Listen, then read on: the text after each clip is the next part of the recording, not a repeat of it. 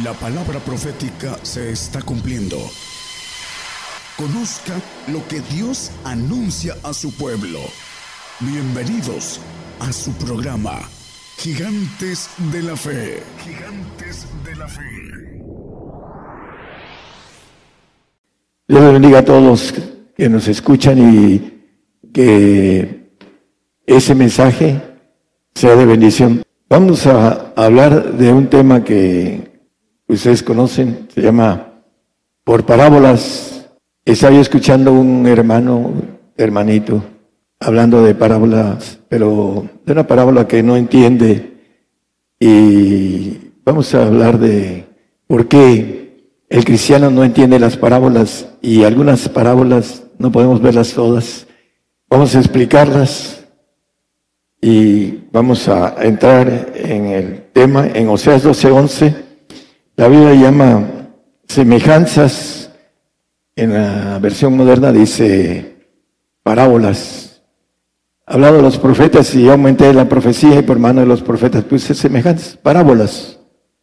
Es lo que es una parábola, una semejanza. Y 400 años el pueblo de Israel dejó de escuchar a los profetas. Ya ah, estaba desechado el pueblo de Israel. Por eso el Señor salió de, nació en Belén de Judea, se fue a Egipto y después regresó a Galilea, a Nazaret, donde vivió su infancia. Y los estudiólogos, los, los teólogos de Israel se preguntaban de dónde era el Cristo que había de venir. 400 años Dice la palabra que ellos no entendían las escrituras, y lo vamos a leer, que ellos no entendían las escrituras, porque tenían los ojos vendados y los oídos sordos, porque el Señor se los había puesto, porque fue un pueblo rebelde, y por eso les habló por parábolas, y lo vamos a leer a la luz de la Biblia, que ese pueblo rebelde, el Señor les habló por parábolas. Vamos a ir viendo los textos y Primero, eh, Juan 7, 52. Respondieron, y, y dijéronle, ¿eres tú también Galileo?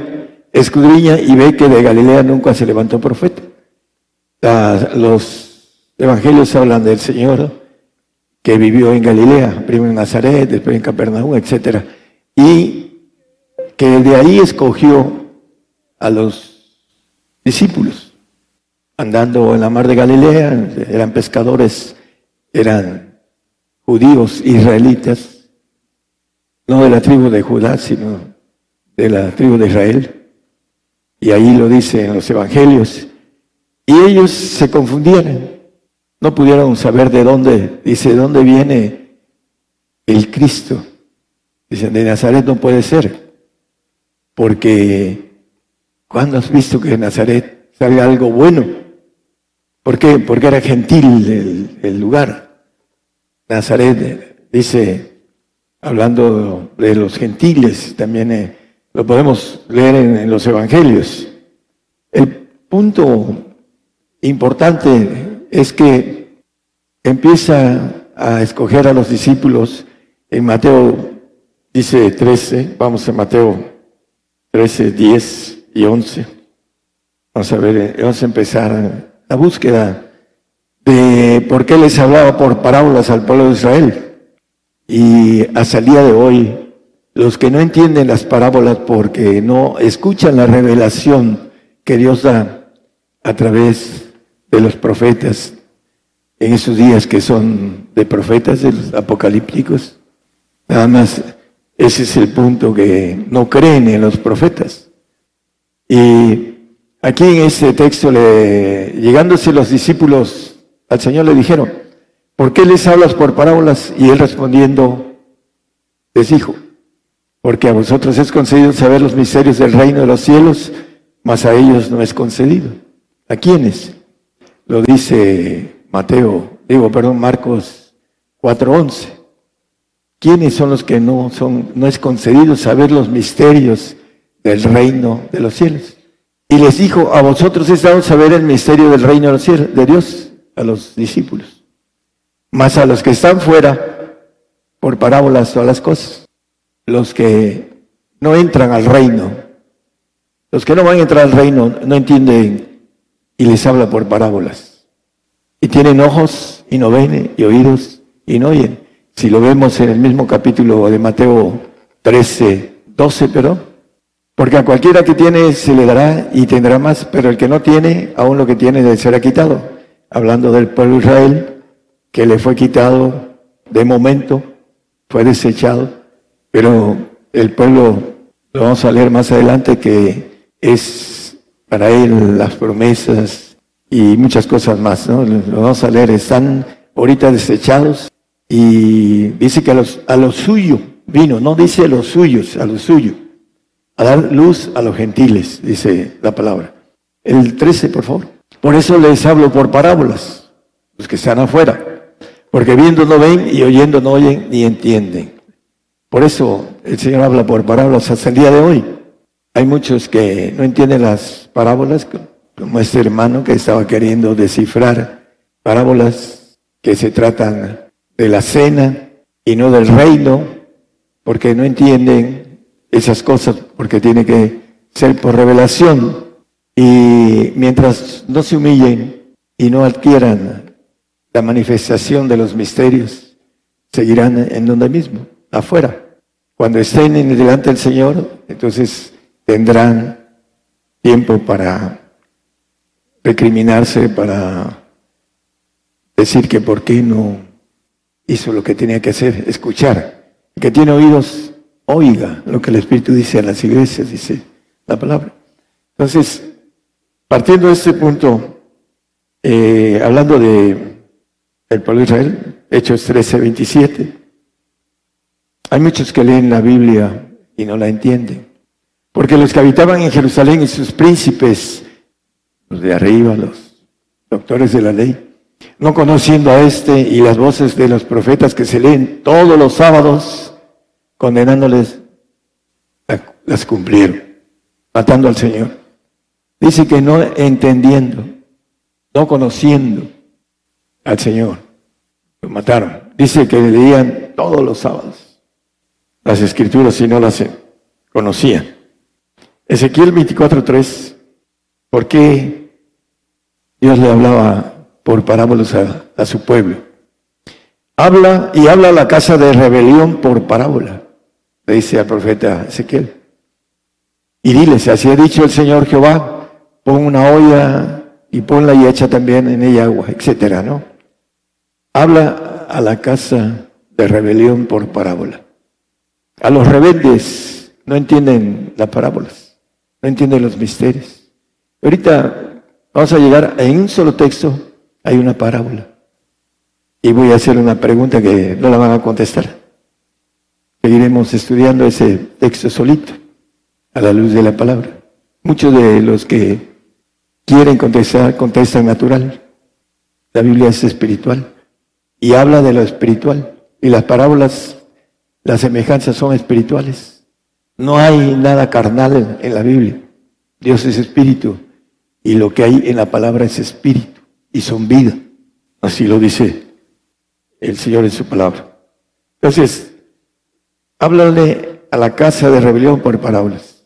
Hasta el día de hoy, la gente que no entiende el reino es porque tiene ojos y no ven y oídos y no oyen, así como el pueblo de Israel.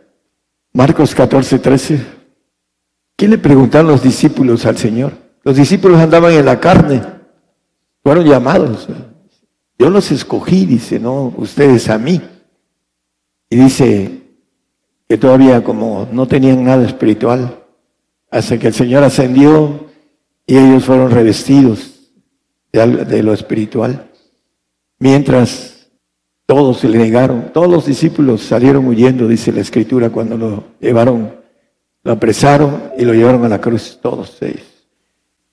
Marcos 4, 13. Y le dijo, ¿no sabéis esa parábola? ¿Cómo pues entenderéis todas las parábolas? Vamos a regresar después a esto. Pero los discípulos no entendían tampoco porque andaban en la carne, siguiendo al Señor. Y hay muchos siervos que siguen al Señor en la carne y no entienden las cosas y no quieren humillarse a ser enseñados por otro que Dios designó. Porque el orgullo que todos traemos de nacimiento no lo han sujetado. Eso es parte de la naturaleza de todos nosotros y si no lo sujetamos, nos volvemos soberbios y que no queremos saber que somos los mejores, nadie nos puede enseñar la cuestión bíblica. Ahí mismo en el 4.20 te preguntaron sobre la parábola del sembrador. ¿Qué no entienden? Le dijo el Señor. Esta parábola, ¿cómo podrán entenderla? Las demás que son algunas más difíciles, la palabra del sembrador, algo muy simple. Empieza a hablar de la que cae en el camino, que se la lleva, la levanta el diablo, cae fuera de nuestro espíritu. Porque la palabra es como espada de dos filos, que parte el alma y el espíritu, dice. Y algunos caen afuera la, la semilla. Y viene el diablo y se la lleva la archiva en, el, la parte donde se olvida, el archivo muerto que traemos. Como no procuramos y no refrescamos la memoria de estar leyendo la Biblia día y noche, como dice el salmista bienaventurado, se olvida y se pierde en el archivo muerto. Esa es la que cae en el camino. Hay otra que cae en piedra el sol la seca, dice. Podríamos ir viendo cada cosa, pero dice que el sol la seca, la que cae en la piedra. ¿Quién, crees, quién cree que seca esa palabra? ¿Quién es el sol de justicia? ¿Por qué seca la palabra el Señor en los que su palabra cae en un corazón de piedra? ¿Para qué lo quiero? el corazón endurecido, que no puede ablandar. El Señor dice que cuando Él habla, dice que su palabra no volverá a Él vacía, sino que hará todo lo que yo quisiera, dice el Señor.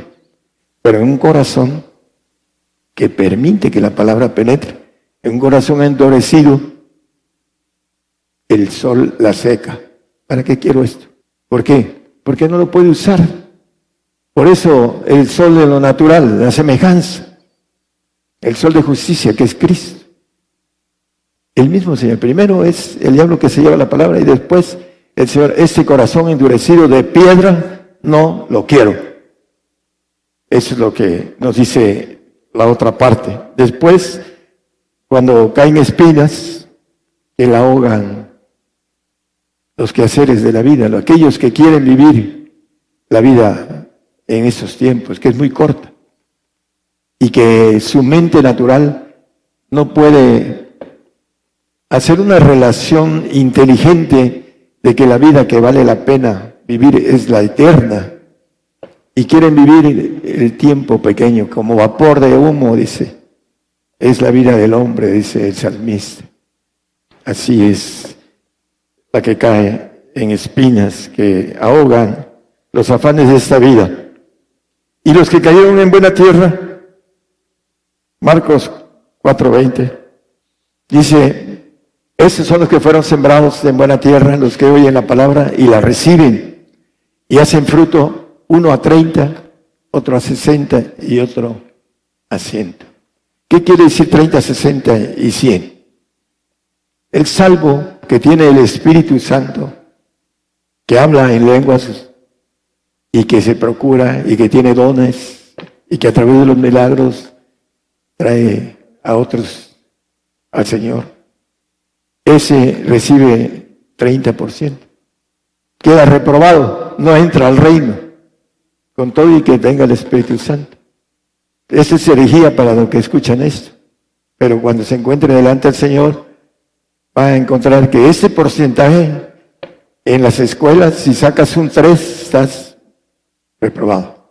Pero otro a 60, el panzazo, el santo, El que va al reino, el que tiene el Espíritu del Señor, ese tiene el 60% y da fruto.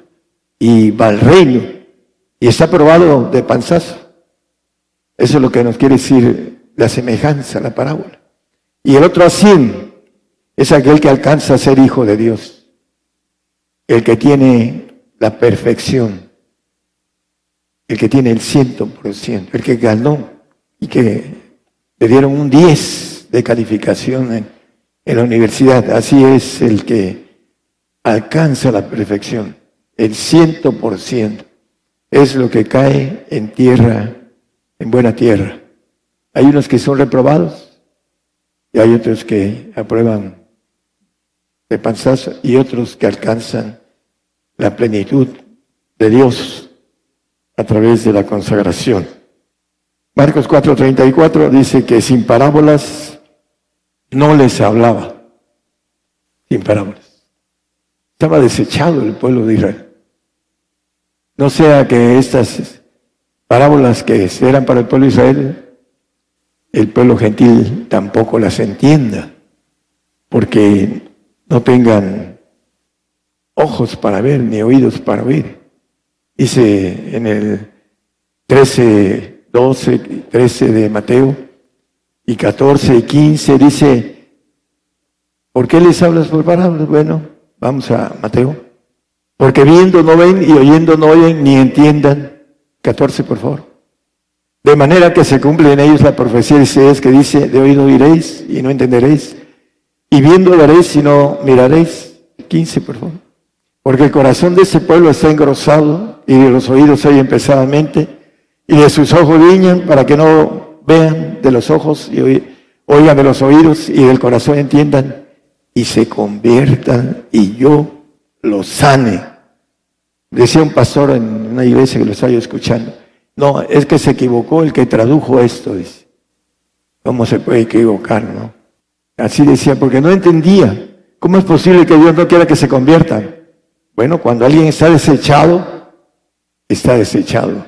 En el caso del pueblo de Israel, todavía hay una oportunidad para, para él. Nosotros debemos de cuidarnos, que el, Señor nos deseche, que no podamos entender la conversión.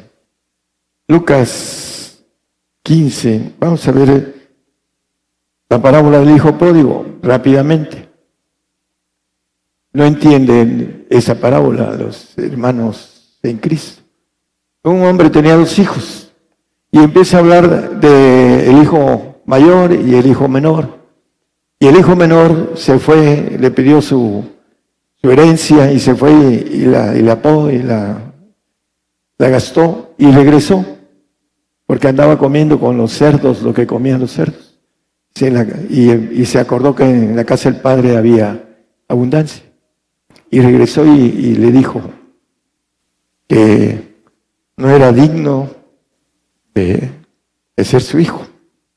Y lo que hizo el padre fue hacer una fiesta. Y dice, traigan el becerro grande, por otro lado dice grueso. Y cuando llegó el mayor, se enojó, no quiso entrar. Y fue a buscarlo el padre y le dijo, hijo, todas mis cosas son tuyas. Y hablando de el pueblo de Israel, en, habla en Romanos 9, 4 y 5, dice, hablando de los judíos, de los israelitas, de los cuales son es la adopción, la gloria, el pacto, la data, la de la ley, el culto, las promesas, etcétera, ¿no?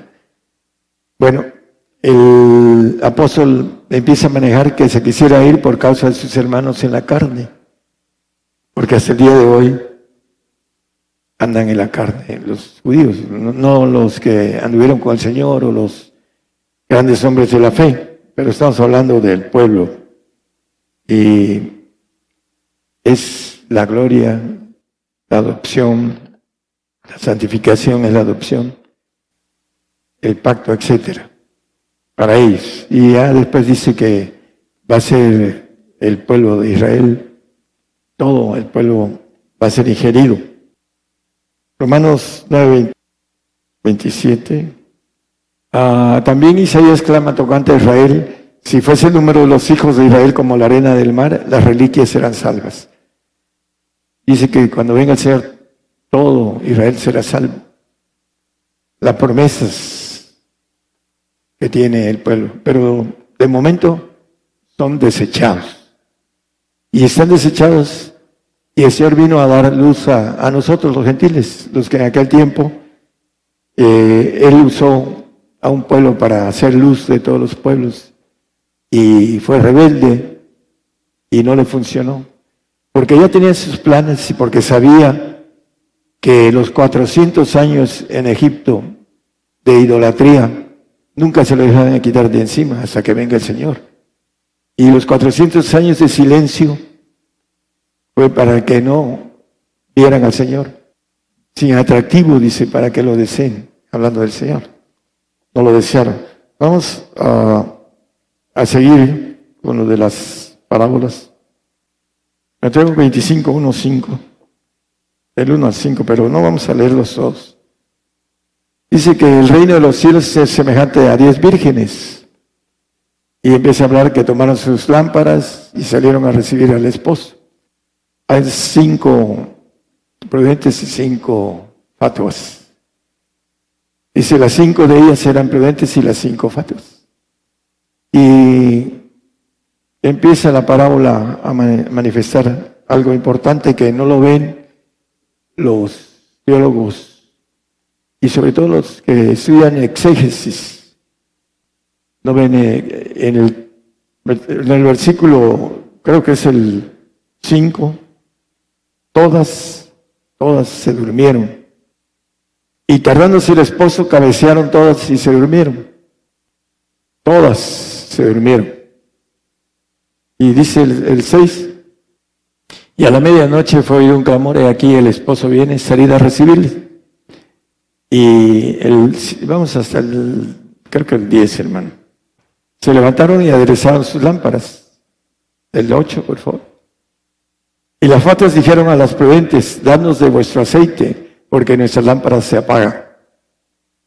El 9. Mas las prudentes respondieron diciendo, porque no nos falte a nosotras y a vosotras, id antes a los que venden y comprad para vosotros. El 10. Y mientras que ellas iban a comprar, vino el esposo y las que estaban apercibidas entraron con él a las bodas y se cerró la puerta.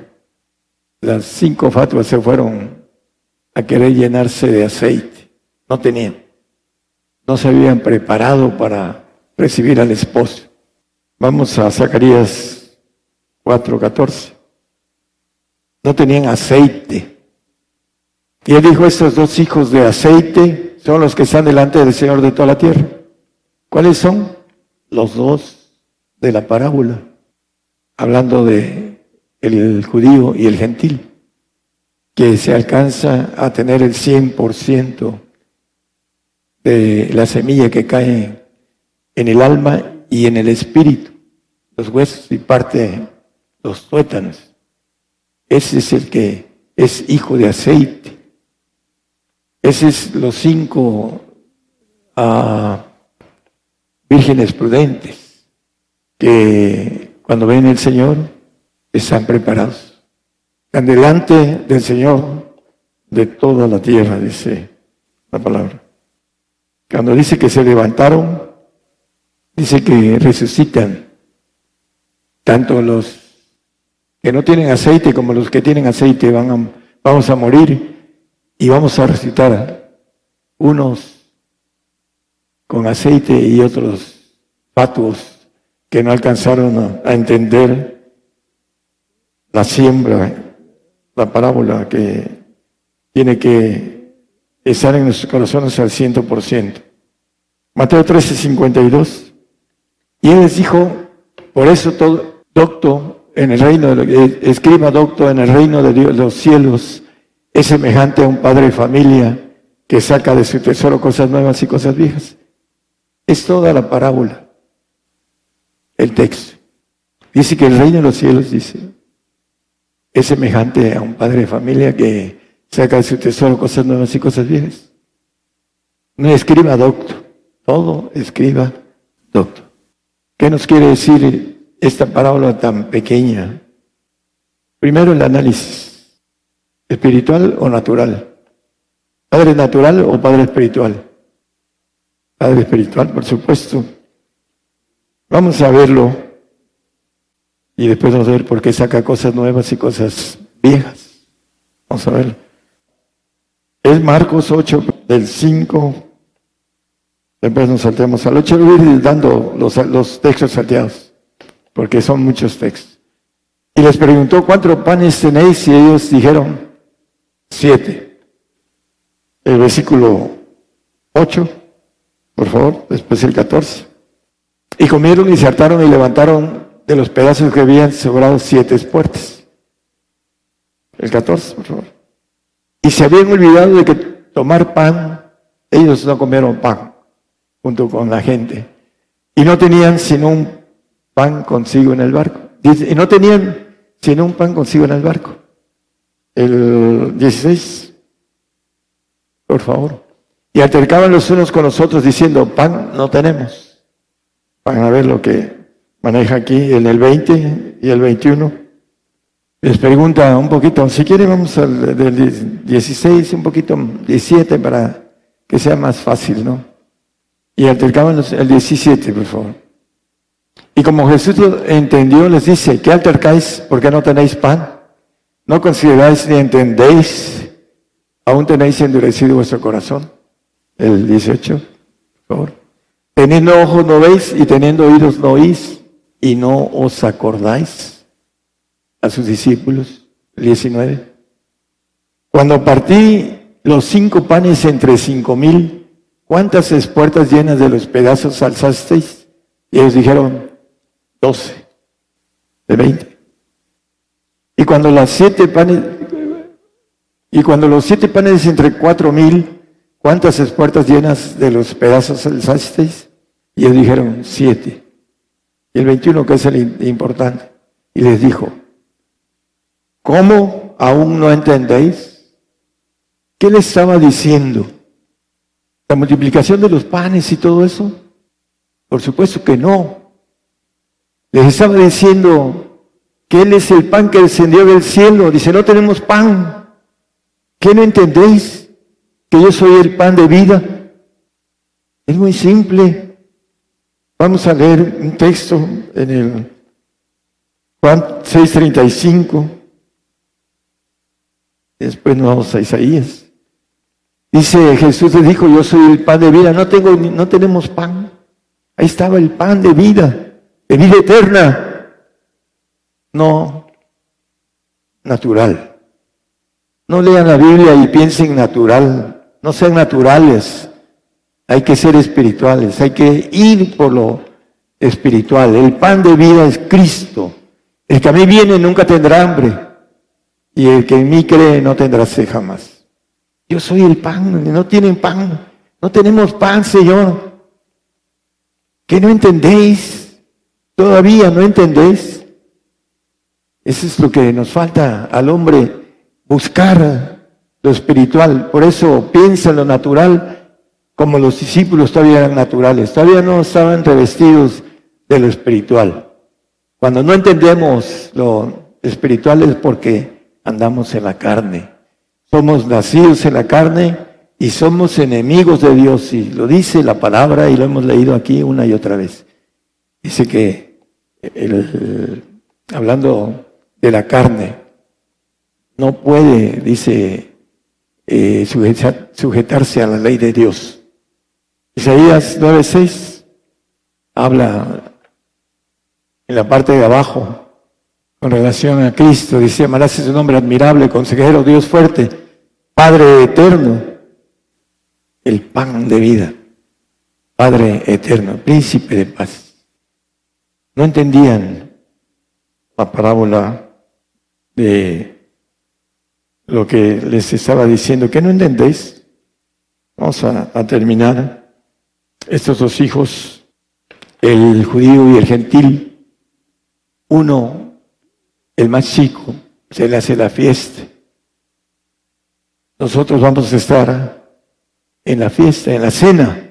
Bueno, los que nos colemos Estaremos ahí con el Señor en esa cena que habla el 19, 9, creo que es el 19 de, de Apocalipsis. Él me dice, escribe, bienaventurados que son llamados a la cena del Cordero. Y me dijo, esas palabras de Dios son verdaderas. El chico, el que se fue y toda la herencia la, se la gastó, y viene y se le hace la fiesta. Nosotros somos el gentil, el hijo pródigo. En el tiempo del judío, nosotros éramos abominables para ellos. No podíamos más que entrar al lo que es el patio de la, de la iglesia, el atrio, propiciatorio también le llamaban al atrio. El, el punto importante es que nosotros vamos a, a tener una fiesta de mil años con el Señor. Y dice la palabra, también los judíos como los grandes hombres de la fe van a estar con nosotros. Así lo dice la palabra. Pero nosotros nos colamos en esa fiesta. Dice que quiera estar ahí. Eh, hay un texto para el 100%, Mateo 13, 45 y 46. Ya vamos a terminar una última parábola chiquita también. Dice que también el reino de los cielos es semejante al hombre tratante que busca buenas perlas, que habiendo una preciosa perla fue y vendió todo lo que tenía y la compró. El 46 es ahí, ¿verdad? Ok. Entonces, maneja que vendió todo lo que tenía y compró esa perla preciosa. Ese es el reino de los cielos, semejante. Y dice Mateo 19, 21, esa perla. Dice Jesús, si quieres ser perfecto, ser hijo de Dios, ah, vende lo que tienes y dalo a, los pobres y tendrás tesoro en el cielo ven y sígueme. Para el hombre es difícil entender, el hombre natural. Tiene que caminar para ir palpando, encontrando y palpando que esto es una verdad. El ser hecho hijo de Dios es una perla de gran valor. Ser inmortal, ser a la estatura del varón perfecto. Cristo dice en el 4.13 de, de Efesios, hasta que lleguemos a la plenitud, a la edad de Cristo, hablando de su naturaleza, de su plenitud. Eso es importante. El varón perfecto. ¿Quieres ser perfecto? Haz esto. Y ven y sígueme. No nada más lo hagas, ven y sígueme. Así lo dice la palabra. Hablando de este, esa parábola de la perla. Hay otra parábola de la mina también. Es lo mismo. Encuentra una mina y va y vende todo lo que tiene y adquiere la parcela de la mina. Ese es, así es el reino de los cielos, la palabra. Nosotros somos los que tomamos la bendición de quitarnos la venda de los ojos o tener la venda de los ojos y seguir con los ojos ciegos y los oídos sordos. Y todo es parábola, semejanza. No es cierto. Tan locos. ¿Por qué? Porque no avanzan en el camino espiritual. El que busca, haya. El que llama se le abre, el que clama se le responde. Son leyes, pero no buscamos, no tocamos, no clamamos. Por eso no encontramos, no palpamos. Eso, eso es importante que nosotros podamos humillarnos bajo la poderosa mano de Dios para que podamos entender todos los misterios que son para los que van al reino de los cielos. Para otros que no ven, no oyen, no entienden, no conocen, por causa del corazón incrédulo, porque no lo echan a andar. Todos nacemos en incredulidad, dice la Biblia, todos. Traemos una incredulidad en nuestro ADN. Dice que Dios encerró a todos en incredulidad para tener misericordia de todos. Si no rompemos la incredulidad, nunca vamos a creer en la palabra de Dios, ni nunca vamos a creer lo que dice el Señor, porque somos incrédulos, porque estamos endurecidos y porque las cosas que se nos dicen a veces en otras formas, como maneja la palabra, los ciegos, guías de ciegos, y dice que todos caen al hoyo. ¿Por qué? Porque el hombre no busca de manera sincera a Dios. Ese es el principal punto. La sinceridad con el Señor. Creen ser muy finos, mentirosos. Engañar al Señor, la misma Biblia le dice que es imposible. Dios no puede ser burlado y, muchos cuando vamos a tener comunión con Él, creemos que piensa como nosotros, que es hombre, que lo podemos burlar. Tenemos que ser honestos en buscarlo y lo vamos a hallar. Si sí, sí, nuestro corazón empezamos a cambiar, transformar nuestro entendimiento para que podamos comprender, dice, cuál es la voluntad de Dios agradable y perfecta. Mientras no nos procuremos, estamos en la carne y la carne nos agarra y nos amarra y no la podemos sujetar. Nadie que no tenga comunión constante con el Señor puede sujetar la carne. Eso es importante. Y estamos hablando para nuestras radios y nuestras televisoras. Queremos que nuestros hermanos tomen la decisión a través de la palabra de verdad. Algunos dicen que traen la palabra de verdad, pero no es cierto. La palabra de verdad viene a través del Padre. Y como dice la revelación que viene a través del Padre, viene en orden. Y los hombres no se quieren sujetar a la ordenanza de Dios. El Señor los bendiga y que esta parte de las parábolas, porque no son, faltan muchas. Sea de bendición para todos los oyentes. Que el Señor les bendiga a todos, hermanos. Y gracias. Por el día de hoy hemos conocido más de la palabra profética más permanente que alumbra como una antorcha en un lugar oscuro hasta que el día esclarezca y el lucero de la mañana salga en vuestros corazones. Esta ha sido una producción especial de Gigantes de la Fe.